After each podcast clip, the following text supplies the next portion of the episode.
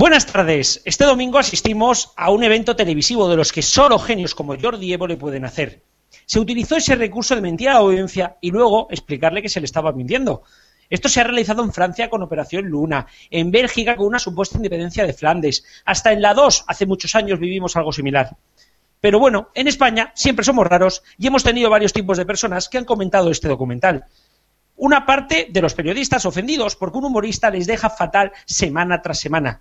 Los ofendidos por tocar un tema político como este en clave de humor, los que se lo han tragado todo y tienen mucho orgullo, y luego el resto del mundo, los que consideran casi una genialidad, los que se lo han tomado con humor, a pesar de tragárselo todo, y los que captaron desde el minuto uno que esto era una de las mayores mentiras que se han visto. Señores, no se desesperen, esto es televisión, no nos volvamos locos, tomen esta moraleja. Cada día periódicos, revistas, radios y televisiones nos están manipulando día tras día y nadie nos dice al final, o escriben la noticia, que les están mintiendo. Jordi sí, y por eso se han ofendido, porque mirar la tele y pensar parece que es algo que a la gente no le gusta. Comenzamos.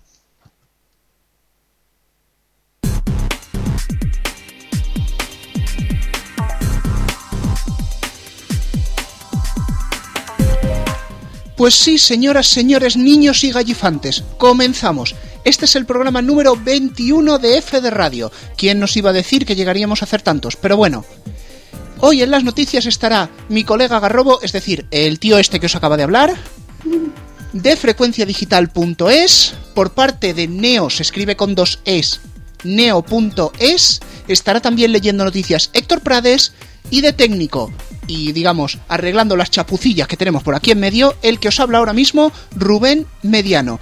Primera noticia, punto obligado, y vamos a hablar un montón en el programa sobre esto. Prisa da 15 días a Telefónica y Mediaset España para comprar su 56% en Canal Plus. Prisa comunicó este miércoles a la Comisión Nacional de Mercado de Valores que, al ver reducido el grupo mayoritario su porcentaje de acciones por debajo del 30% en Prisa reconoce a Telefónica y Mediaset España el derecho de adquirir la participación accionarial ostentada de Prisa en la empresa, que supone un 56% de la misma.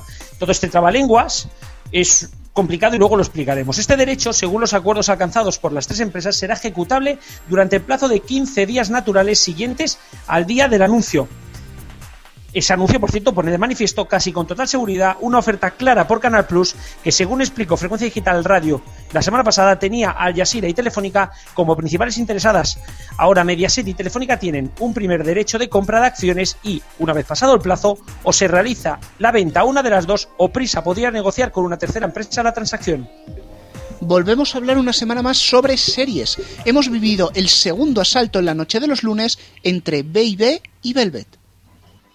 Velvet siguió dominando la noche del lunes con su segunda entrega. La serie de Bambú consiguió un 22,8% y 4.378.000 espectadores. Pierde 1,8 puntos de cuota de pantalla y unos 400.000 espectadores con respecto al día del estreno. Por su lado, Baby de boca en boca de Telecinco no termina de atraer a la audiencia y en su segundo capítulo perdió 9 décimas hasta alcanzar el 13,1%, que se traduce en 2.649.000 espectadores. Velvet se erigió en lo más seguido del día y apuntó grandes ventajas respecto a sus competidores también durante su franja de emisión, siendo líder del denominado target comercial en todas las franjas de edad por debajo de los 65 años y en todas las regiones, convirtiéndose en un nuevo fenómeno de la temporada. Bueno, de este tema ya nos hablaban en la editorial. Jordi Évole la lía parda con su operación Palas. Desde unos 10 días antes de emitirlo, Jordi Evole estaba creando expectación sobre un documental a cuenta del 23F, en el que decía que se iba a mostrar cosas que no se habían contado antes.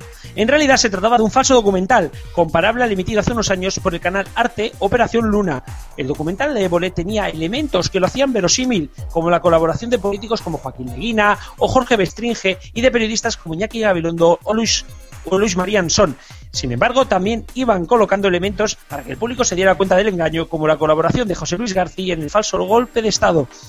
Hubo gente que creyó en la veracidad de Operación Palas, pero también hay quien se dio cuenta enseguida del engaño. Las reacciones en Internet han sido extremas. Algunos creen que Jordi Evo le hizo una genialidad y animó a la gente a tener espíritu crítico con lo que se emite en televisión, pero otros se enfadaron al creer que se había jugado con un asunto muy serio. En cualquier caso, el programa fue un éxito de audiencia con más de 5 millones de espectadores. Volvemos a hablar de deportes otra semana más. Canal Plus se queda con todos los Master 1000, salvo el de Madrid, desde 2015. Noticia de esta tarde, Canal Plus amplía su oferta de tenis desde el próximo año y adquiere a partir de 2015 por cuatro años los derechos de emisión exclusiva de todos los torneos Master 1000, excepto el de Madrid.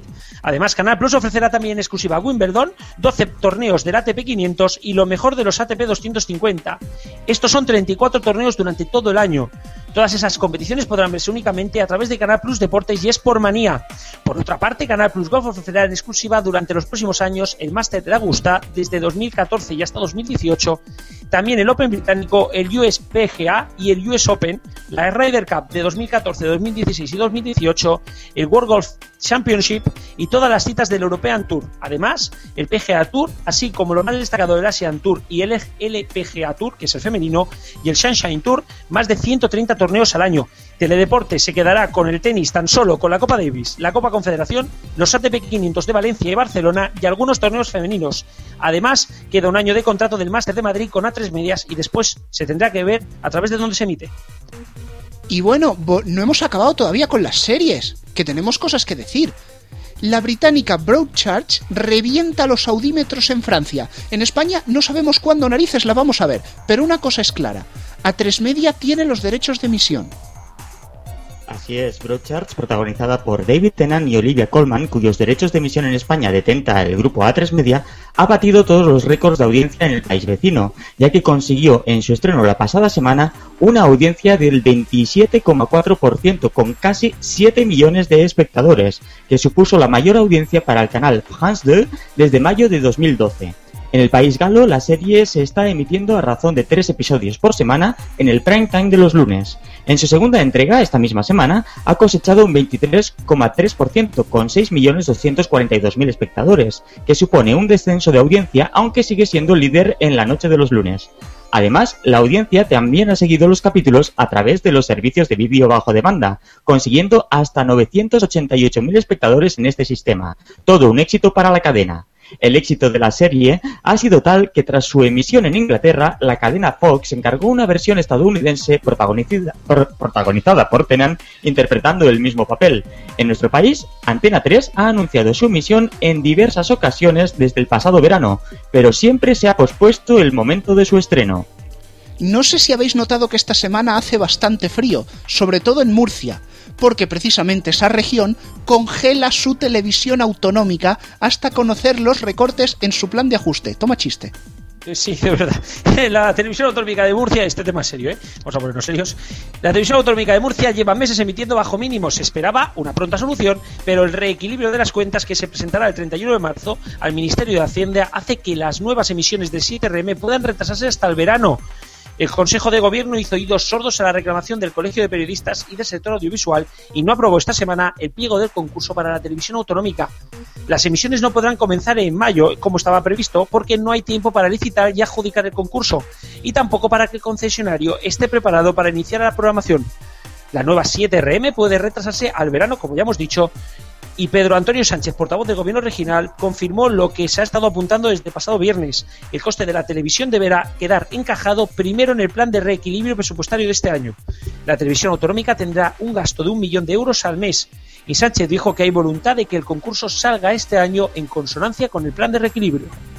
Y lo que ya no tiene mucho chiste, pero sí que tiene esperanzas, es que se presenta una ILP, Iniciativa Legislativa Popular, por una radio y televisión públicas en valenciano. Una veintena de personalidades de distintos ámbitos de la comunidad valenciana, desde el universitario y académico hasta el político, científico, cultural, artístico, festivo y deportivo, han impulsado una iniciativa legislativa popular dirigida a las Corts Valencianas para reclamar la existencia en dicha comunidad de un servicio público de radio y televisión en valenciano tras el cierre de Radio Televisión Valenciana el pasado mes de noviembre. La iniciativa lleva por lema Volem una radio y televisión públicas y en Valencia ILP firma. La iniciativa legislativa se ha registrado este martes en el Parlamento Autonómico para iniciar su tramitación, como ha indicado la vicepresidenta del Comité de Empresa de RTVV, Salud Alcover, que también participó en su presentación. También explicó que a partir de ese momento se abría un plazo de 10 días para que la comisión promotora del documento lo ratifique ante la Cámara Valenciana y tras él otro de 20 para que la mesa del Scorch se pronuncie sobre la admisión a trámite. Así ha señalado que pasarán aproximadamente 30 días desde este martes hasta que se puedan recoger las firmas para que la ILP pueda tratarse en un pleno del Parlamento Autonómico. Para reunir las rúbricas habrá un plazo de cuatro meses ampliables a seis de Cataluña, uy, perdón, al revés, del país valenciano a Cataluña. La audiencia absuelve a los editores de Café Amjet y permite volver a difundir el vídeo contra Josep María Vía. La sección 17 de la Audiencia Provincial de Barcelona ha dictado sentencia sobre el recurso de Albano de Antimarta Sibina, editores de la revista catalana Amjet, contra la condena del juzgado de instrucción de primera instancia de Barcelona, en el que eran condenados a pagar 10.000 euros a Josep María Vía por daño al honor y de retirar, tanto de su web como de Internet en general, destruyendo el vídeo, el mayor robo de la historia de Cataluña, que vuelve a estar ya colgado en la red. La sentencia de la audiencia, a diferencia de la dictada por el juzgado, admite los argumentos de la defensa de los demandados eh, apoyados en don José Aznar, letrado del Servicio Jurídico Verdún y, por cierto, abogado también mío del 15M. En el sentido de que el contenido del vídeo y las frases dirigidas al demandante son en ejercicio del derecho de libertad de expresión y no atentan contra el honor del demandante, persona pública, y que en el contexto que se dice las expresiones en el vídeo son más un debate sobre la contraposición de ideas democracia-corrupción, eficacia sanitaria pública, sanidad privada, que un ejercicio del derecho de información. Vamos a la televisión de pago, Vodafone Box. Esto es, Vodafone vuelve al mercado de pago. Para todos sus clientes a partir de marzo por 12 euros al mes, Vodafone integrará y Canal Plus en su nueva oferta televisiva. Vodafone va a ofrecer a sus clientes a partir del mes de marzo fútbol y contenidos televisivos como Canal Plus Liga, Canal Plus Liga de Campeones, Canal Plus 1, Canal Plus 2, Fox, Calle 13, AXN, TNT, Fox, Fox Crime, National Geographic Channel, Disney Junior y más de 1.300 contenidos de vídeo bajo demanda. De esta forma, la operadora británica vuelve a apostar por los contenidos televisivos, claves en la guerra de tarifas y ofertas que vive el sector después de que en diciembre de 2012 cancelara sus servicios de televisión para evitar el pago de la tasa de financiación de Radiotelevisión Española. Cabe destacar que también tendrán acceso al cine de estreno de Canal Plus y a las últimas series con una tarifa plana que permitirá el acceso a los canales de televisión en directo, Canal Plus 2, Fox, Calle 13, AXN, TNT, Fox, Crime, National Geographic y Disney Junior y a más de esos 1.300 títulos de contenidos a la carta por un precio de 10 euros al mes. Finalizamos con un par de apuntes sobre telecomunicaciones, uno sobre Ono, que si bien la televisión hoy nos ha dado algún susto, el Internet está de fiesta. ONO duplicará sus conexiones de 100 megas a 200 en Cataluña, gratis y para siempre a nuevos clientes. Por otro lado, se lanzan 500 megas solo para empresas.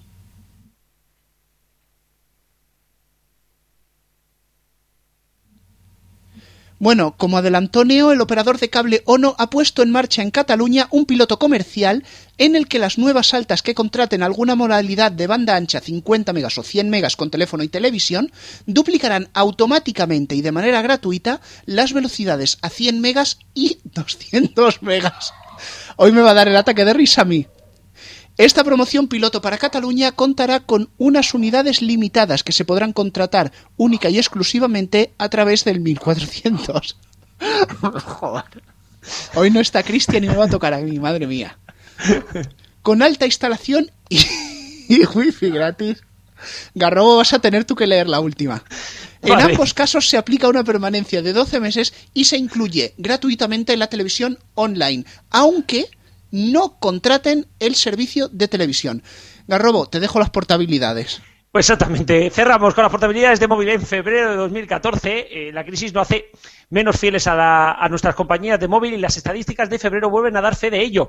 Más de 575.000 clientes se portaron, se, portabilizaron su línea en febrero a otra compañía de móvil, el segundo registro más alto de la historia después del récord de enero. A pesar de las elevadas cifras de portabilidad que demuestran que los usuarios son cada vez más sensibles al precio, el mercado de telefonía registró pérdidas de líneas, tanto en móvil como en fija, mientras que la banda ancha fue el único segmento que creció y añadió 52.681 nuevas líneas. Se perdieron 250.000 líneas, 124.963 de voz y 125.000 de datacards a causa básicamente del descenso del número de líneas de prepago muy acusados en el caso de Movistar y Vodafone. Los OMV lideraron las ganancias netas con 119.927 nuevas líneas, mientras que Yoigo sumó 45.055. Febrero cerró con 52,4 millones de líneas y una proporción de 113,5 líneas por cada 100 habitantes y se computan líneas móviles y datacards. En cuanto a las cifras de portabilidad por operadores, los ganadores volvieron a ser las OMVs, con un saldo neto favorable de 153.470 números, seguido de Yoigo con 2.150 y los operadores que estuvieron un saldo negativo fueron Movistar con 146.066 números menos, Vodafone con 115.650 números menos y Orange con menos 37.680. Y ahora nos vamos a entrevistar a Pablo Romero, director de contenidos de Yombi. RFC Radio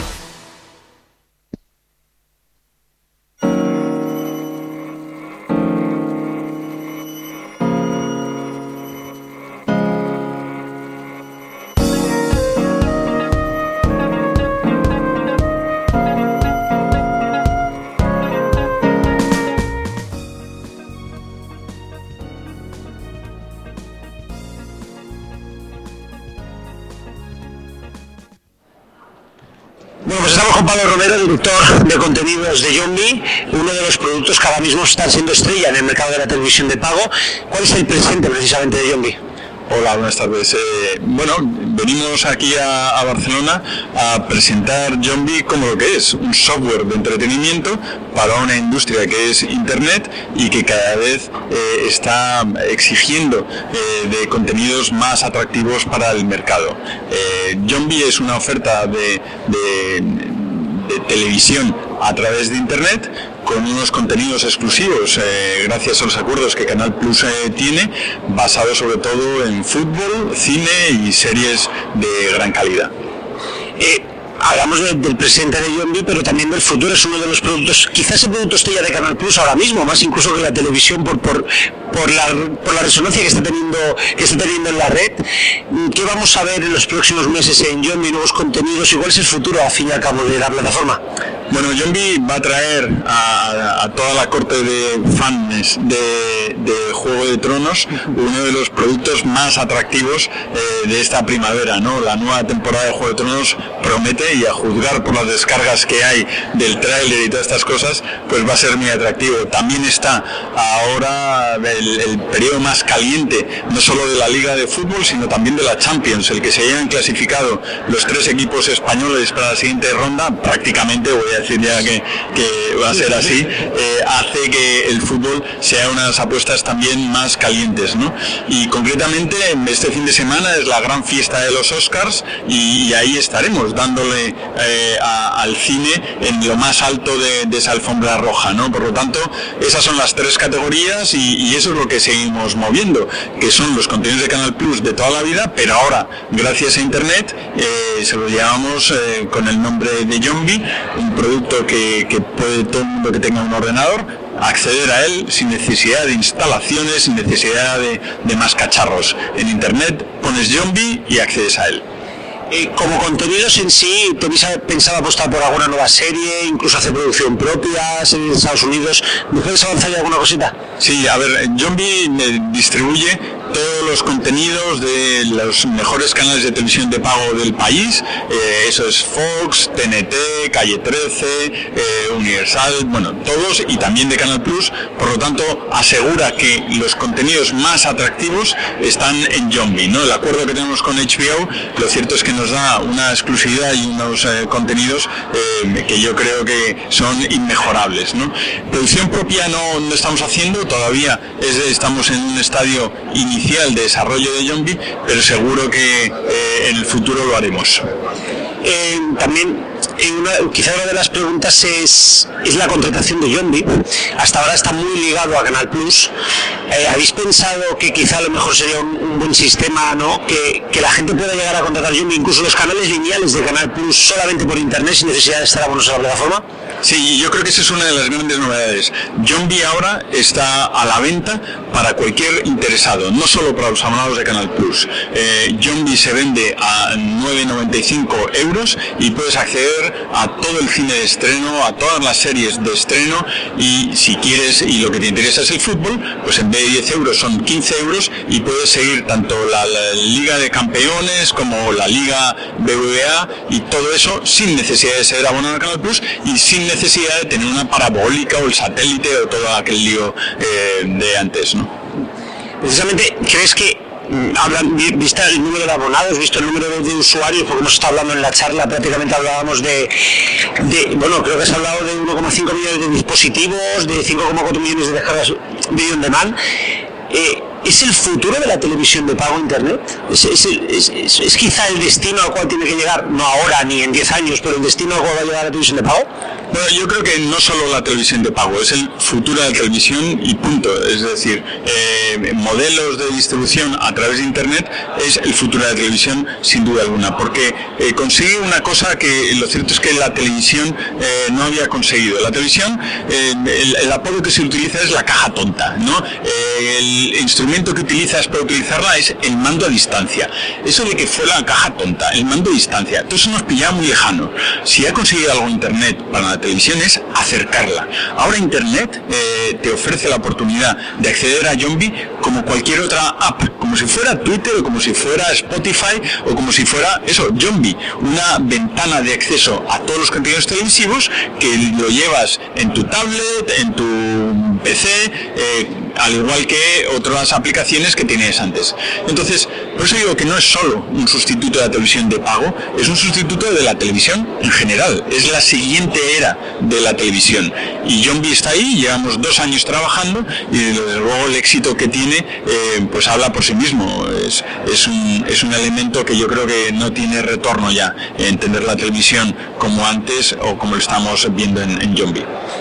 Hablábamos también en la charla de, de las descargas de Internet, las descargas ilegales de Internet, hablábamos también de, de que la serie llegue en 24 horas. Precisamente es este, este gesto que está haciendo Canal Plus y que está haciendo Zombie, de estrenar las series tan cerca, aunque sean subtituladas, es precisamente una de las mejores maneras de combatir la piratería y no solo con leyes, sino de verdad dándole contenidos a los usuarios que es lo que están buscando. Sí, yo siempre he dicho que el pirata, antes de nada, antes de empezar a, a insultar a nadie, eh, lo que es es una persona muy exigente. Cuando tú superas todas las barreras que tienes que superar para llegar a un acceso ilegal, eh, es porque quieres algo con muchas ganas. Y la pregunta que yo me hago es, oye, ¿por qué no lo hemos entendido? ¿Por qué la industria de la televisión era reacia a entender que había gente que quería las cosas sin que se las escondieran? Eh, el mundo Internet claramente es una oportunidad para encontrarlo todo. Estamos en la era de la transparencia y de la accesibilidad fácil, ¿no?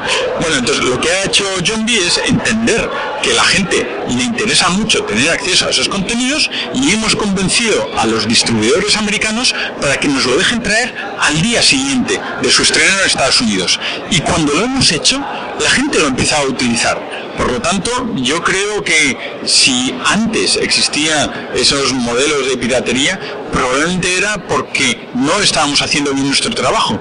Ahora lo que hacemos, eh, y Canal Plus es un buen ejemplo de ello, es no solo proponer al día siguiente, sino además montar juegos, eh, montar experiencias. Vive Poniente, por ejemplo, en el caso de Juego de Tronos, es un buen ejemplo, ¿no? O sea, no solo tienes que asegurarte que tienes la serie estrella como Juego de Tronos en, en Canal Plus, sino que además tienes que hacer juegos, eh, participar eh, con, con- con tus clientes. Y yo creo que esa nueva eh, concepción de la distribución es lo que va a permitir acabar con la piratería o con cualquier cosa, porque la gente prefiere tener una buena experiencia y yo creo que está dispuesto a pagar algo de dinero, no mucho, pero algo por tenerla. Bueno, yo creo que Max, eh, el mismo ejemplo es Netflix, que aún no ha llegado a España, pero vosotros quizá es el único país donde ha nacido una alternativa real a, Netflix y que cuando llegue Netflix aquí puede llegar incluso a costar entrar en este país gracias a, a Yombi, ¿no? Pues sí, lo cierto es que no se le espera de momento y eso nos da a nosotros una oportunidad, una oportunidad de aprender y hemos aprendido mucho, estamos aprendiendo de, ese modelo de éxito en, Estados Unidos y es, oye, cómo ofrecer las cosas a la gente de una manera diferente, esa nueva manera de eh, programar la televisión. El caso de las temporadas completas, como hemos hecho con Breaking Bad, un usuario de Zombie, un abonado a Zombie que solo paga 10 euros, puede acceder a las cinco temporadas de Breaking Bad y verlas cuando quiera. House of Cards, en su segunda temporada, que la acabamos de estrenar, la hemos ofrecido completa también. Eso es algo que estaba haciendo Netflix en otros mercados, que nosotros no hemos aprendido, lo estamos haciendo aquí con el mismo éxito que ellos. Por lo tanto, yo creo que sí. Yo creo que el éxito de Netflix en otros países es el mismo que está teniendo Zombie en el nuestro. Por lo tanto, confío que nadie quiera eh, abonarse o, o, contar con Netflix porque ya Zombie será suficientemente atractivo precisamente pues apostasteis por un nombre diferente al de, la compañía, ¿no? También y, yo lo que también tenemos una de las preguntas es, ¿estáis pensando, por ejemplo, en un abono solo para series? Especialmente pensando en las series, ¿no? Y por otro lado, las series 24 horas, a las 24 horas aquí, pero subtituladas. ¿Se ha llegado a plantear poderlas tener antes para traducir y presentarlas también 24 horas, pero traducidas? Ya sé que el mercado español no es el portugués, no es otro donde se, se ven las cosas subtituladas, ¿no? Eh, ¿Estáis planteándolo? Sí, sin duda. Y tardamos ya solo 10 días en la versión doblada. Pero es que literalmente no hay más tiempo. Hemos eh, llegado a un acuerdo con todas las empresas de doblaje en, España para eh, facilitar el doblaje express que llamamos y garantizar la calidad, por supuesto. Entonces lo que tenemos son dos ventanas. La del estreno al día siguiente que está subtitulada y a los 10 días ya tienes el pase con las voces eh, en español para mayor facilidad de todos nuestros clientes. Pero sí, es verdad, es una dificultad, pero estamos encantados de poder ofrecérsela al mercado español tal y como ellos lo quieren. O calentita de subtitulada o esperando unos días y ya doblada con total comodidad. ¿Habéis notado, ¿Habéis notado un aumento del consumo? Porque hasta ahora muchas series la gente ya las había visto previamente en Internet, por lo que tú decías. ¿Habéis notado un aumento del consumo de series tanto a nivel de satélite como a nivel de Internet gracias a esta, a esta emisión caliente de Estados Unidos? Sí, sin duda alguna. Y estamos viendo que hay dos tipos de público. Los que están ávidos de verlo al día siguiente y la consumen en versión original subtitulada y aquellos que prefieren esperar día, que tampoco pasa nada, y esos eh, pues la ven doblada, ¿no? Por lo tanto, yo creo que los primeros, los que estaban ávidos, ya tienen en B por 10 euros la oportunidad de ver todas esas series que anteriormente se descargaban probablemente ilegalmente y ahora ya tienen una opción que lo cierto es que con eh, las dosis de, consumo que nos pegamos de series, 10 euros a nadie se le atragantan, o no parece. No, exactamente, todo depende también del consumo, pero bueno, ya salido un poco del tema de Yomi, creo que es la pregunta obligada. ¿Cómo ha pasado esta mañana? Tampoco creo que me la vayas a responder, pero hay que hacerla hoy. Bueno, se está debatiendo mucho sobre el tema de, Canal Plus y el tema de Movistar, el tema de Telefónica. Precisamente hoy has dado la conferencia en el edificio de Telefónica de Barcelona. Eh, ¿Cuál es la situación? ¿Cómo deja a esta posible venta de, de Canal Plus? Bueno, claro, yo, soy el director de contenidos y, no quiero ni ser portavoz de mi empresa ni hablar de temas que no sé, porque el mundo de la empresa eh, desde luego no tiene que ver con, mi día a día. Pero yo lo que sí que creo es que John B es un producto original que goza de unas exclusivas en el mercado gracias a los contratos de derechos que tenemos y que en sí mismo es una categoría que no tiene reflejo en otros eh, distribuidores en otras marcas, eh, por importantes que sean. Entonces, quiero pensar que John B es algo atractivo y que pudiera darle juego no solo a, a, Vodafone o a Telefónica, sino lo, que es importante es que le llegue al usuario. Yo miro más hacia el usuario que hacia la empresa, que, eso, bueno, pues lo que tenga que ser será. No, no, sé muy bien y, prefería no meterme ahí que, que soy desconocedor. Hablábamos de series, pero también yo mismo muy importante por el fútbol, pero también la NBA en abierto. ¿Vais a seguir experimentando con algunos contenidos en abierto como pues estos partidos de los viernes de la NBA? Sí, es así una de las grandes alegrías de este año, el, decir que hemos heredado eh, las retransmisiones que cuatro hacía el año anterior y que ahora a través de Zombie puedes ver el baloncesto de la NBA en directo gratis para los usuarios, claramente es un gran atractivo y está funcionando muy bien. Entonces, sí, sí, eh, yo creo que a través de Yombi no solo es una pasarela de pago, es una pasarela para ver contenidos de altísimo valor, gratis algunos de ellos, y por eso lo que recomiendo es que se asomen a Yombi y exploren a ver qué, qué encuentran, porque puede ser muy interesante. Y además, recordar una cosa que yo creo que no lo decimos nunca lo suficientemente alto, ¿no? B puedes acceder a y tener una prueba gratuita de un mes para ver todas las pelis y todas las series y si después ya te gusta, pues ya te haremos pagar o ya te convenceremos para que nos pagues esos 10 euros. Pero todo el mundo que quiera puede acceder a B en una prueba gratuita de un mes y disfrutar y aprender de esta nueva manera de entender la televisión.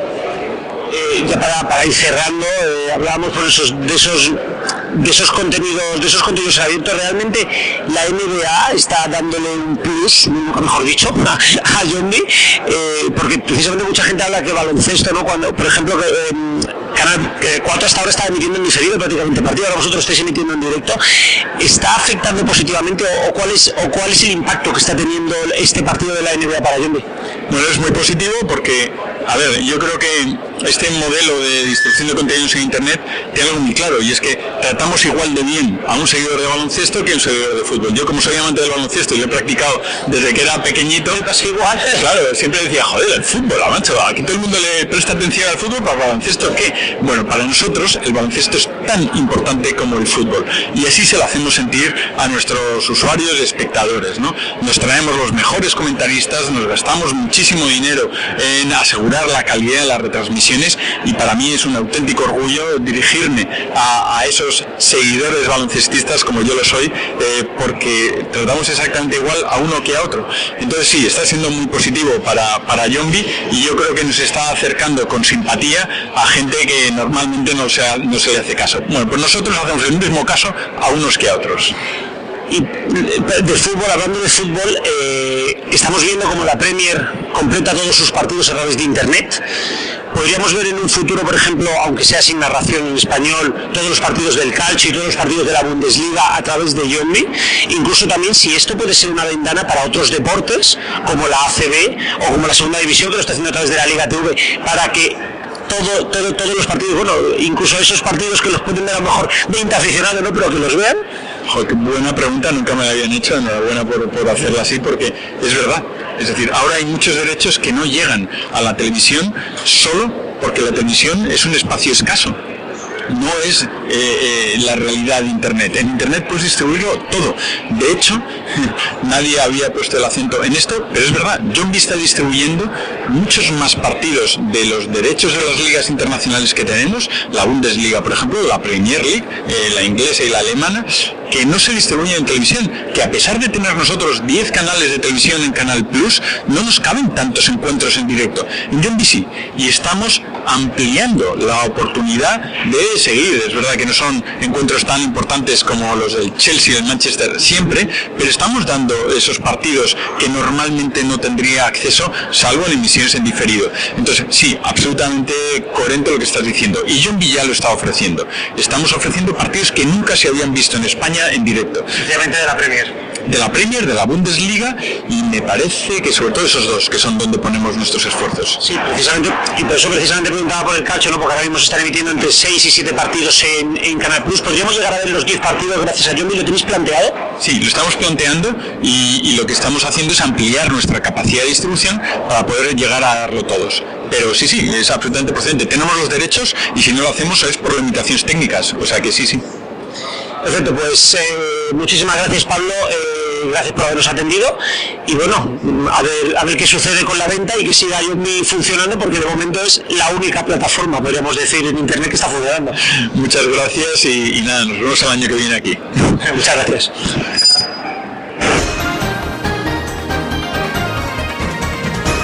RFC Radio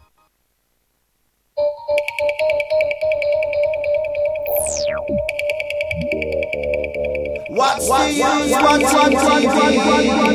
What's the use? Waste the time and electricity. What's the use? What's on TV? Y vamos, antes de la tertulia, a hablar con el señor P. Pasamos de Canal Plus Zombie a hablar de Canal Plus, la plataforma. Muy buenas tardes, señor P. Punto. Buenas tardes. Lo escucháis, esta vía telefónica. Yo tuvimos problemas la semana pasada y esta semana hemos dicho que tiene que entrar sí o sí.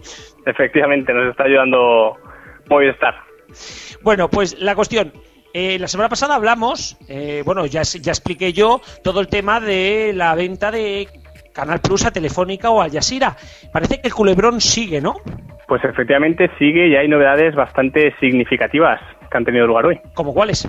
Pues bueno, ah, ya habíamos contado que había una oferta de Al Jazeera, también de Telefónica, que no se sabía exactamente qué es lo que tendrá cada una y lo que sabemos hoy día es que, para empezar, Prisa tiene un acuerdo con Al Jazeera, como comentamos, no sabemos si es por deporte o por toda la plataforma. Y que, bueno, para con este acuerdo tenía que abrir el plazo de 15 días para que Telefónica y Mediaset pudieran ejercer su preferencia para comprar el 56% y evitarse los problemas con competencia, pero todo este tema de Al Jazeera es una estratagema para meterle miedo a Telefónica. Exactamente, no ha explicado, por lo visto Prisa no ha explicado cómo está todo el asunto y por lo tanto podemos entender de que puede haber algún tipo de, de sorpresa detrás.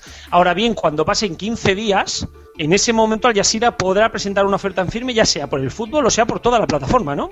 Efectivamente. Y como decíamos, esta estratagema puede responder más bien a una, a algún tipo de presión en plan o lo compras Telefónica o tenemos otro comprador y se lo lleva. Perfecto, pero esta mañana hemos visto alguna cosa rara y es que el señor Miguel Cardenal ha hecho unas declaraciones mm, complejas. Miguel Cardenal, para quien no lo sepa, es el, el presidente del Consejo Superior de Deportes, lo que sería el ministro de, de Deportes en este país, que no tenemos, ¿no? Efectivamente. Y bueno, como dices tú, en las últimas horas todo se ha precipitado un poco y podemos contar cosas bastante jugosas. Ya dijimos la semana pasada, dijiste mejor dicho, que el gobierno se estaba situando del lado de prisa, como se pudo ver todo el mundo con el tema de la destitución del director del país, y ahora está intentando presionar a Telefónica, el gobierno. ¿Cómo? Con los derechos. Atención, porque según nuestras informaciones, el gobierno quiere poner en el calendario de emisiones de interés general, que como todos sabemos son los, las, las emisiones deportivas que tienen que dar las cadenas en abierto, como decíamos, quiere poner en el calendario todo el calendario, eh, perdón, todo el campeonato de MotoGP. Por lo tanto, los derechos de Telefónica se desplomarían, ¿no? Efectivamente, se quedaría sin MotoGP en, ¿En encerrado, exclusiva? digamos, en exclusiva, y evidentemente el interés decaería. Ahora bien, esto se puede interpretar como un globo sonda, como decimos. Es una estrategia más de presión. Si Telefónica compra Canal Plus, lo pondrán de, lo- no lo pondrán en el calendario de emisiones. Pero si no quiere pagar, lo presionarán así. Y atención, porque dentro de dos años quieren hacer exactamente lo mismo con la Fórmula 1. Pues sumado eso a que parece que el partido de la liga también dijeron que querían quitarlo del calendario, ¿no? Efectivamente, quieren quitar el partido en abierto para darle más fuerza a Canal Plus en esta negociación. Vamos, o sea, ahora mismo está alineado totalmente el gobierno, estaría, en este- según lo que tú dices, ¿no? Y según las informaciones, estaría prácticamente el gobierno alineado con prisa en este, en este caso. Totalmente, es una ofensiva para conseguir que Prisa bueno, consiga su objetivo de, de vender la, la plataforma. Joder, eh, iba a decir si Aznar levantara la cabeza. Joder, cuando Aznar levante el No. teléfono. Mejor no. cuando Aznar levante el teléfono van a, van a rodar cabezas. Pues, señor Pepunto, muchísimas gracias. Vamos a comentarlo ahora todo, pero nos escuchamos la semana que viene, ¿no? Eso sí, la semana que viene estaremos ya de forma normal. Perfecto, pues muchísimas gracias, señor Pepunto. Buenas noches.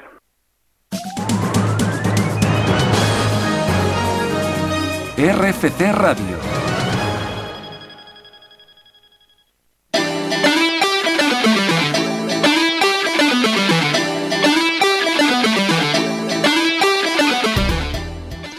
Y bueno, seguimos con el programa, seguimos con la tertulia, como ya habíamos anunciado. Seguimos con Héctor, seguimos con Rubén, pero saludamos ya a dos comentaristas que últimamente están apareciendo mucho. Cuervo, Alfonso, muy buenas. Buenas. Hola, buenas noches a todos los compañeros aquí del programa y a todos los oyentes de RFC Radio. Yo quería, antes de nada, porque si no, Palaciego nos va a matar, decir que hace 39 minutos y 25 años empezaron las emisiones de Canal Sur Televisión. Televisión, sí. Exactamente, Canal Sur Televisión. Hace ya, digo, mm, hace 39 minutos y 25 años. Así que felicidades también a todos los que están luchando porque Canal Sur siga adelante, al igual que otras muchas cadenas autonómicas. Y precisamente, Cuervo, contigo quería comentar Dime. ¿Cómo has visto la entrevista al director de contenidos de Zombie y, y sobre todo, pues muy rápidamente, porque tenemos que entrar a- en barrena, Sí. pero ¿cómo, cómo has visto esta entrevista y, y- y lo que es el futuro de Zombie? Sí, una entrevista interesante porque habla mucho de este, de este tema, hombre, el tema suyo, de, de lo que se dedica a él, de Zombie. Zombie es una plataforma que la verdad es que tienen que darle impulso porque es el futuro, ahí está el futuro de, de Internet. Es lo que puede salvar de alguna forma, digamos, a Canal Plus. Tienen que darle más importancia a este sistema, le están dando más contenidos, todo eso muy bien, pero también me gustaría decir que, que si, si es posible que, que fuera un poquito mejor, porque yo no tengo plus, no- yo no tengo el plus, así que no, no he visto nada nunca en, en Zombie, pero dicen que va un poquito, digamos, regular. Así que eso también lo tienen que ir mejorando, eso forma parte de la potenciación de este, de este sistema de Zombie, así que es posible que si Canal Plus quiere apostar de verdad por Zombie, lo acabará haciendo. Yo, yo que tengo, yo que he podido acceder a Zombie, sí que es cierto de que funciona mal en algunos partidos de fútbol, también le pasa con el Stadium. En Y- el All-Star bueno, de la NBA me dijeron que, que también iba... De nuevo, porque es el único, la única emisión en abierto que había era Internet. Eh, saludamos ya a Alfonso. Eh, precisamente tú, que siempre te quejabas, ya tenemos una entrevista con alguien de Canal Plus. Seguramente la semana que viene también. Ya desvelaremos al final del programa el nombre del entrevistado, con total seguridad casi de la semana que viene. ¿Cómo has visto tú esta entrevista? Pues yo lo que quería decir era un poco lo que os estaba comentando a micrófono cerrado conforme estaba escuchando la entrevista. Cuando me dijisteis que entrevistabais a alguien, digamos, técnico, en el sentido de que pues, no es un director de comunicación o de un programa más o menos interesante, sino que era del, sistema Zombie, pensaba que iba a ser aburrida la entrevista, sin embargo no lo ha sido en absoluto, porque como os decía, se nota que es un hombre que sabe del tema y que le gusta el tema. Y a mí me parece fundamental para que realmente Zombie sea algo importante, sea algo que vaya mejorando y sea algo que acabe interesando eh, al resto de la gente y la gente se engancha a ese sistema. Y bueno, vamos a cambiar ya de tercio. Seguimos en Canal Plus, pero vamos a hablar de la venta. Acabamos de escuchar al señor P. Se están habiendo unos movimientos en el gobierno que a mí me parecen bastante raros. Yo no sé, mm, yo no sé tú, Cuervo, cómo, cómo ves todo este movimiento y sobre todo la alineación o la posible alineación, porque al fin y al cabo no son más que rumores, del gobierno y prisa. Contra Telefónica, el gran aliado de Aznar. Sí, eso es que eso es lo que más lo que más me choca, es que eso me lo dicen hace hace un tiempo y yo te diría, pellízcame porque mm, eh, yo no sé qué, qué me estás contando. El gobierno, o sea, el PP con prisa y dando la espalda a Telefónica, o sea, es una obra mm, inverosímil eh, y que demuestra que este gobierno es capaz de hacer de todo, de todo, lo mejor y lo peor. Eh, Alfonso, ¿tú cómo ves precisamente también este, este giro de tuerca? Tú que además pues es muy habitual de prisa. sí, he tenido muchas discusiones contigo en este sentido. Pues alucinando. Yo la verdad es que en esta especie de telenovela, que tiene ya como más de mil capítulos, en los que en cada temporada hay giros inesperados, y cuando parece que se va a morir un protagonista resucita, y cuando parece que un protagonista se va a emparejar con otro, resulta que hay cambio de pareja última hora, yo ya reconozco que estoy un poco perdido porque no sé cómo demonios puede acabar esto. Estoy sorprendido como vosotros de que el gobierno, digamos, ahora de pronto se ha hecho amiga de Prisa o Prisa del gobierno por sus intereses. Telefónica, que más o menos siempre se ha llevado bien con... En general yo diría que todos los gobiernos. Ahora se está quedando un poco en fuera de juego y la están presionando. En fin, todo es bastante sorprendente y, y veremos cómo acaba, si realmente en 15 días se cierra la venta o se alarga más este culebrón de venta de Canal Plus o a ver qué sucede. Alfonso, me, ha encantado el símil este de, telenovela, ¿eh? o sea que, muy bueno. Bueno, yo, yo pues mm, opino en la misma línea que vosotros. Veo este giro inesperado del gobierno un poco mm, sorprendente, ¿no? Que hayan puesto, se hayan puesto de parte de prisa y, y hayan puesto a Telefónica contra las cuerdas de que si compra o, o le fastidian un poco eh, los derechos de emisión, pues la verdad es un poco sorprendente. Eh, veíamos la semana pasada que los movimientos eran que Al Jazeera se iba, se iba a hacer con la plataforma, pero no sé, en este momento, si se hace Telefónica con la gestión de la plataforma y, Prisa con la gestión de los deportes y todo esto, no sé en, en qué quedará eh, la posición de, de Al Jazeera y, qué poder tendrán, si podrán gestionar o no esos canales que decíamos de deportes de, de Bein Sport e implantarlos aquí en nuestro país y abrir las puertas uh, de los derechos deportivos a, a otros operadores, a, a otras ventanas. Eh, Rubén, tú aquí, técnico mío, que hemos hablado además mucho de este tema tú y yo, ¿de verdad tú crees que todo esto que se está contando es ciencia ficción o, o, y nos hemos montado un ébole o de verdad crees que todo esto puede llegar a estar pasando? Yo ya, más que a ébole, estoy por llamar a Iker Jiménez porque no, no entiendo nada. O sea, este servilismo ahora desde Prisa hacia el Partido Popular, el Partido Popular amigo de Prisa, el Partido Popular enemigo de Telefónica, Mediapro contra todos. Pff, madre mía, esto no es un culebrón. Yo creo que vamos a tener que empezar haciendo alguna coña del estilo Pasión de Digitales, capítulo 348.220, por lo menos. Bueno, simplemente añadir que de momento la oferta a tenor de las informaciones que van goteando, más fuerte es la de Al Jazeera. Telefónica tendría derecho a igualarla, vamos a ver qué es lo que pasa. Pero sinceramente, si Al finalmente se hace con la plataforma, y ojo, estoy diciendo hacerse con la plataforma no solo con los derechos deportivos, aquí se nos abre un interrogante del copón, porque Al siempre ha gestionado canales deportivos y en su tierra algún temático más, uno infantil, uno de documentales y el conocidísimo Al Jazeera de noticias. Pero nunca ha gestionado una plataforma de pago al completo. Entonces sería un poco no sabemos a qué atenernos.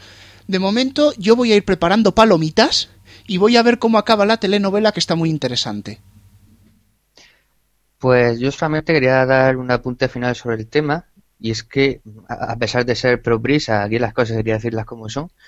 Eh, según nos dice esta misma tarde, Brisa perdió en el año 2013 649 millones de euros, más del doble que lo que perdió en 2012. Y yo también quería apuntar una cosa que no he comentado antes, que era que si Al Jazeera se hace con la plataforma, Al Jazeera normalmente siempre va de la mano de MediaPro y quizá la táctica del gobierno es que más vale malo conocido que bueno por conocer y que prefieren a prisa que ya saben cómo tenerlo que no que no a MediaPro detrás de la plataforma eh, y, y prefieren tenerlo apartado y por eso ese giro que han hecho en el día de hoy. Hombre, es que todos tenemos que tener clara una cosa, y es que si hay un. O sea, el enemigo de tu enemigo es tu amigo, ¿verdad? Bueno, pues el enemigo de MediaPro es tanto el PP como, el, como Prisa. Y aquí uno de, los, uno de los principales motivos por los cuales salían es para cargarse a MediaPro. Y Telefónica también quiere, es más, quiere pasar a ser la productora de la liga y no MediaPro. O sea, todos a montar aquí la cama redonda como si fueran Exactamente. Es así de claro. O sea, todo el mundo se quiere cargar a Roures. Seamos sinceros. El señor Cebrián es de izquierda, sí, pero español. Roures es un tío, es comunista y encima independentista. Y ahora mismo que caigan empresarios que están por la independencia, que están apoyando a partidos independentistas, pues es muy importante. Entonces yo aquí ya sé que me estoy metiendo en terrenos fangosos y políticos, pero tenía que comentarlo también, ya que estábamos hablando, ¿no? Pero yo quizá haría otro, otro contrapunto. Mm, eh, eh, estábamos hablando la semana pasada del futuro de, del futuro de la televisión. Pero también estamos hablando de un, gobierno como el PP que siempre ha apostado por eliminar contenidos, pasa el fútbol a cerrado y MotoGP lo va a poner entero en abierto. Me parece demasiado cantoso, ¿no? El tema de el tema de de las de, de las eh, de los, bueno los contenidos protegidos no Alfonso no sé tú cómo tú cómo eh, ves precisamente todo esto pues sorprendente como todo. Hombre el, el tema de, de, que el fútbol fuera entero de pago ya es una cosa que vamos que lleva años ahí comentándose y que están deseando todas las plataformas y todos los implicados en la liga que se haga. Y, y últimamente está sonando con más fuerza por el por una reforma que va a haber de la ley y claro, me- es bastante sorprendente lo, que lo que ha comentado P. Punto, el tema de la Fórmula 1 de MotoGP, que podría ir en abierto, pero en todo caso, mm, todo esto podría ser una presión del gobierno hacia Telefónica, que de pronto se ha convertido en enemigo del gobierno. Eh, no sé, yo, yo eso creo, creo sinceramente que quedará en nada. O sea, creo que, hombre, sobre todo si de una manera u otra termina pronto el, tema de la venta de, de Canal Plus. Y yo pienso que eso sí que no lo va a hacer el gobierno, como habéis comentado, será eh, tema de presión, pero simplemente eso. Bueno, yo quería decir, ahora que me dais la, la oportunidad de volver a, intervenir, que eso no se me había a mí ocurrido, que eso de que fuera de esa alineación del, del PP con prisa fuera para der- derrotar a MediaPro, una empresa que quizás si fuera mucho más enemiga del gobierno, del PP, de lo que podría ser prisa. Y bueno, cambiando ya de tercio, que ya hemos hablado demasiado de Canal Plus entre la semana pasada y esta, y yo creo que además es un tema que a todos nos apetece aquí hablar, y es de Operación Palas. Ese programón para algunos, asquerosidad para otros. Eh, no sé, Alfonso, tú que, bueno, yo, yo ya, yo os estuve dando pistas de que podía ser, de que podía ser falso, ¿no? Pero bueno, ¿cómo, cómo vistes tú precisamente este programa? Hombre, en un comienzo te, te podías pensar que era de verdad, pero luego Jordi Évole también introdució una serie de elementos, como que José Luis García estaba detrás un poco de la dirección del montaje, que ya te daba a entender que era, que era falso. Hay gente que desde el principio se dio cu- cuenta, gente que se dio cuenta poco a poco, y gente que nada, Jordi Évole se la metió hasta el fondo. Eh, yo creo que hay dos tipos de personas, sobre todo las críticas yo he visto que han venido de dos tipos de, de- de personas. En primer lugar, lo- la gente más de izquierdas, de extrema izquierda, aunque esté mal decirlo, porque esa gente quiere, eh, está deseando encontrar una conspiración en la que el rey esté involucrado en el 23F. Y entonces el documental era la excusa. Entonces se cabrearon mucho al ver que, que ese documental que podía dar- darles la- la razón en realidad era falso. Y por otro lado, la gente de derechas que se ha lanzado al cuello de Évole en días posteriores. Y luego hay otra gente con la que yo realmente es la que coincido, pues creo que hizo un ejercicio original Évole, creo que lo que hizo fue interesante y no me parece criticable. Creo que cualquiera con dos dedos de frente se tendría que haber dado cuenta de que mm, de que no eso no podía ser verdad, sobre todo cuando uno llevaba varios minutos viéndolo. Y yo por finalizar sí quería comentar, por ejemplo, yo mm, lo, lo estuve hablando con varios amigos para que para que vieran la emisión de esta semana. Uno de ellos a medio programa ya se dio cuenta de que eso no iba a ningún sitio y eso y de que eso era falso. Y sin embargo otra amiga pues sí que se lo creyó de plano y, y bueno, se pilló un rebote al final del programa que para qué. Bueno, así me toca. Eh, lo primero, voy, a, voy a apuntarlo aquí ya que nos lo dicen por vía interna. Una de las cosas que nos chocaba de, del documental de, de Operación Palace era el nombre que le pusieron a la productora de Garci, que es Nickel Odeon. O sea que si lo juntas te sale un canal de, de series y de dibujitos que hay en algunas plataformas, un canal bastante conocido. Pero es que realmente sí, la productora de Garci se llama Nickel Odeon. O sea, es- bastante curioso. Bueno, y lo que quería decir ya, metiéndonos en el, en el documental, así me pareció mm, una obra bastante, bastante buena y la gente se cabrea pues principalmente pues por eso, lo he dicho ya, lo he dicho ya Alfonso, principalmente porque se creían que esto iba por fin, se iba a destapar que todo el 23 fue una mentira, que el sí él no era lo que sabíamos todos, no sé cuánto, y claro, cuando se dan cuenta al final de que, toma, es falso, es todo mentira, pues pues normal, normal que se cabree. Pero es que también me cuesta un poquito creer que hu- hubiera gente que se lo creyera todo, pero todo, todo hasta el final, des- desde, la, desde la primera A hasta la última coma. Todo, vamos a ver, yo veo, hay cosas como, son, cosas que se ven inverosímiles, por ejemplo, lo de poner a, lo de poner a Garci, o, lo de la, la caja blanca es- esa de- del rey.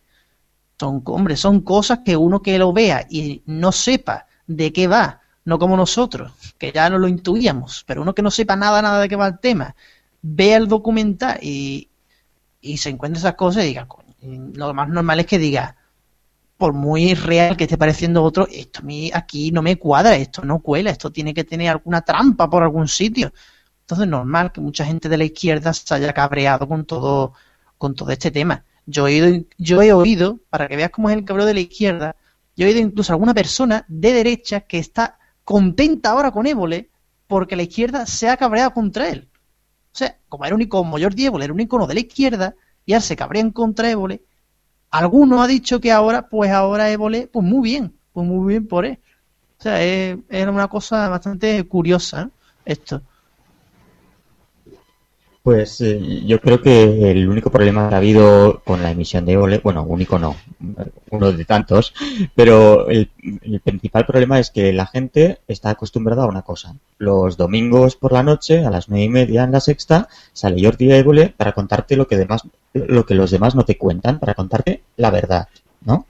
Pues yo creo que ha sido un poco error de programación o error de comunicación quizá que no se insistió lo suficiente en que el programa del domingo no era Salvados, sino que era otra cosa, que era un especial, nada que ver con Salvados, que era, ya lo decía la leyenda en la Publimosca que estuvo en, en, en, la emisión de la cadena durante los días previos, que ponía una historia de Jordi Évole, y, ahí ya se dejaba un poco claro, pero yo creo que faltaba un poco más de comunicación sobre lo que se iba a hacer el domingo por la noche. Entonces, eh, mucha gente pues esperaba eso, poner el domingo por la noche, las nueve y media, eh, la sexta, y que Jordi Évole les contara la verdad del 23F. Y se, encontraron con lo que se encontraron, con un documentary, un falso documental, en el que explicaban pues una realidad alternativa, podríamos llamarlo así. Después, eh, tenemos que recordar también que este experimento está basado en, un documental francés que se hizo eh, en el canal Arte, que era eh, Opération Lune, eh, que en nuestro país se tituló El lado oscuro de la luna, y en el que se, trataba de hacer creer a la gente que, que el, viaje a la luna no había sido real, que había sido también falso. Y para ello dijeron que Nixon se había puesto en contacto con Kubrick, que estaba rodando en aquel entonces 2001 una odisea en el espacio, para que, vamos, aprovechando todo lo que tenía de decorados construidos y tal, pues hiciese creer a todo el mundo que el hombre había viajado a la luna. Pues es, ese es el punto de partida que cogió Jordi Évole para hacer lo mismo con el, con el 23F. Y el resultado es lo que vimos el domingo, impecable el resultado, pero mm, con la polémica que ha tenido. Yo creo que si se hubiese emitido en otro día y otro horario, quizá no hubiese tenido tanta polémica o al menos no se cuestionaría tanto a Jordi Évole como se le está cuestionando en este momento en algunos ámbitos. Bueno, yo simplemente seré muy breve. Es cierto que, que aquí el compañero Garrobo nos había dado alguna pista sobre el programa. Por tanto, a la hora de ponerme a verlo, dije, ya está, no tuiteo, cogí el móvil y solamente me dediqué a leer lo que se estaba escribiendo. Para los que aquí, digamos, somos jóvenes, no vivimos el golpe de Estado, quizá era más fácil que nos tragáramos todo esto, pero nuestros mayores ya a mitad del documental se empezaban a dar cuenta que había cosas que ahí no cuadraban, que ellos no habían vivido eso. De hecho, había gente, y me ha sorprendido por bien, el caso de Julia Otero, se lo tragó por completo, acabó el programa y le dijo felicidades Évole, me lo he creído enterito y lo admitió que se lo había tragado. ¿Que iba a haber críticas hacia Évole? La verdad era muy posible, sobre todo cuando ya se descubrió que el documental efectivamente era falso. Me esperaba las críticas, pero no de dónde han venido las críticas. Y es que mmm, periodistas con cierto nombre tanto nacional como local, incluso en la propia prensa de mi ciudad natal, le están poniendo a caer de un burro. Y creo, señores, ni tanto ni tan calvo. O sea, parece que ahora nos ha dado una rabieta porque nos han contado una mentira. Creo que quizás Évole era el más indicado para hacerlo porque tiene una cla de seguidores que prácticamente creen lo que le dice y le siguen fervientemente y quizás espolear ese espíritu crítico, aunque te lo diga Évole, era lo mejor que se podía hacer. Y simplemente eso, vi, la, vi el final del programa, yo estaba un poco con esas pistas y sobre todo con lo que decían mis mayores ya me di cuenta que aquello era falso, pero estoy seguro que de haberlo visto solo, al final del documental yo habría dicho, joder, con el évole, qué cabrón que me la ha pegado. Yo solamente un par de cosas. Bueno, una por una, por una parte darle la razón a Rubén en lo que ha dicho, de que nuestros mayores sí que se dieron cuenta enseguida de que había cosas que no cuadraban. Efectivamente, mi padre se dio cuenta que aquello era un disparate. Y decir que hay una crítica más o menos fundamentada dentro de la locura de críticas que ha habido a Évole, que viene a decir de que es una cosa demasiado seria como para jugar con ella y hacer broma de ella. Pero precisamente los que han intervenido en el, en el reportaje es gente pues que lo vivió muy de cerca. Jorge Stringe como una persona, no era diputado, lo acabo de comprobar, no era diputado entonces, pero sí era una persona importante en, Alianza Popular. Joaquín Leguina era una persona importante en el Partido Socialista. Iñaki Gabilondo lo vivió como jefe de informativo de televisión española. Luis Marianson ya era un periodista de, de prestigio. Quiero decir que precisamente si hay gente que estuvo, que vivió de cerca el tema y que ha sabido buscarle una, una vuelta de tuerca y encontrarle el sentido del humor al tema, no sé por qué otra gente que no le va de tan, de tan cerca y lo vivió de lejos o incluso no había nacido, eh, eh, quieren encumbrar a, aquella fecha como algo muy serio de lo que no se puede hacer un día una broma. Yo de lo único que me quejo es que en este país parece que no existe el sentido del humor. Pero bueno, vamos a cerrar ya la tertulia, que hay que seguir con el programa. Cuervo, Héctor, hasta la semana que viene. Hasta la semana que viene. Hasta luego. Y nada, seguimos con el programa. Vamos. RFC Radio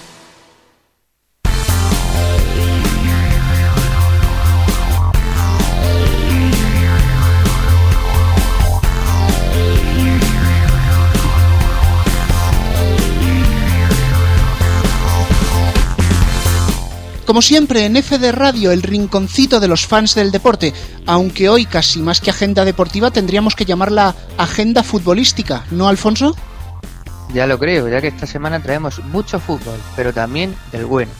La liga nos lleva el domingo a un derby que puede juntar de nuevo a los tres grandes equipos o dejar al Atlético de Madrid descolgado. Y es que el equipo de Simeone recibe al Real Madrid en el Calderón el domingo a las 5 de la tarde en horario clásico del fútbol y televisado por Canal Plus Liga y Gol Televisión.